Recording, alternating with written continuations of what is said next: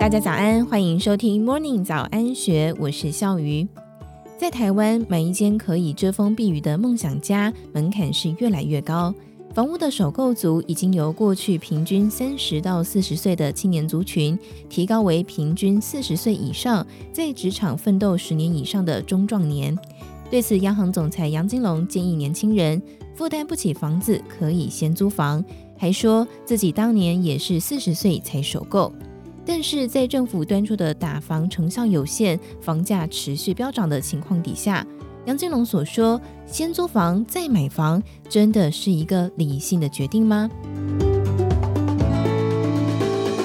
台湾房价涨幅惊人，为此政府从二零二零年底发布健全房地产市场方案，祭出九大措施来抑制房价的炒作，包含预售屋与红单交易纳入管理、防止逃漏税、房屋融资授信规范等三大方向。央行针对过热的房市颁布好几波的限贷令，借由加强贷款措施来限制投机客炒作，防范信用资源过度流向房地产。隔了将近一年，却没有减缓热钱持续涌进房市的热潮，反而让满手现金的大户更加有竞争优势。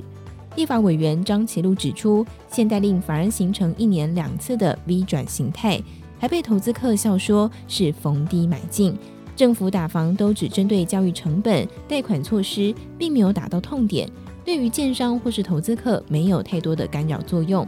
另外，根据财政部房地合一税的统计，二零二一年上半年一共课税四点七万件，达到去年全年七点四万件的六成。言下之意就是，今年税收的成长大多是来自于今年上半年的房价涨幅，房价是越打越高。从内政部实价登录的资料来看，台南市东区的涨幅最为惊人，短短一年涨幅就高达了百分之九十一点七七。政府抑制炒房的措施还是抵挡不住房价的涨幅，有钱人囤房早就成为风潮。根据财政部今年出的资料，台湾有百分之十四的房屋掌握在少数百分之四的个人手上，百分之二十二的房屋掌握在百分之七的家户手上，甚至有两万多人持有十户以上的房产。一个人拥有多个房屋的诱因是什么呢？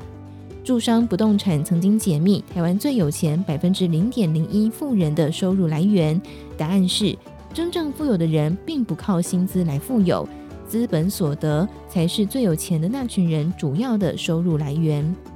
根据住商不动产数据显示，有钱人收入最大宗来自股利与财产交易所得，也就是土地、房屋增值。越极端的所得越高比例来自资本所得，最有钱的百分之零点零一富人的薪资占比仅剩下百分之四，土地增值所得几乎占了四分之一。言下之意，要致富就不能够靠死薪水，越有钱者越会钱滚钱，投资需求才是台湾房地产市场的主要驱动力。至于想要买一个安身立命的家，难度却是越来越高。过去二十年，台湾 GDP 复合年成长率只有百分之三点二，但是通货膨胀及房价的涨幅却远远高于这个数字。固定受薪者越晚踏进房屋市场，就越难买到一间房。从北市房价所得比数据来看，也发现现在的年轻人要买房是比以前难上一倍以上。假设台湾人每个月存一万元要在台北市买房，要从明朝就开始存钱。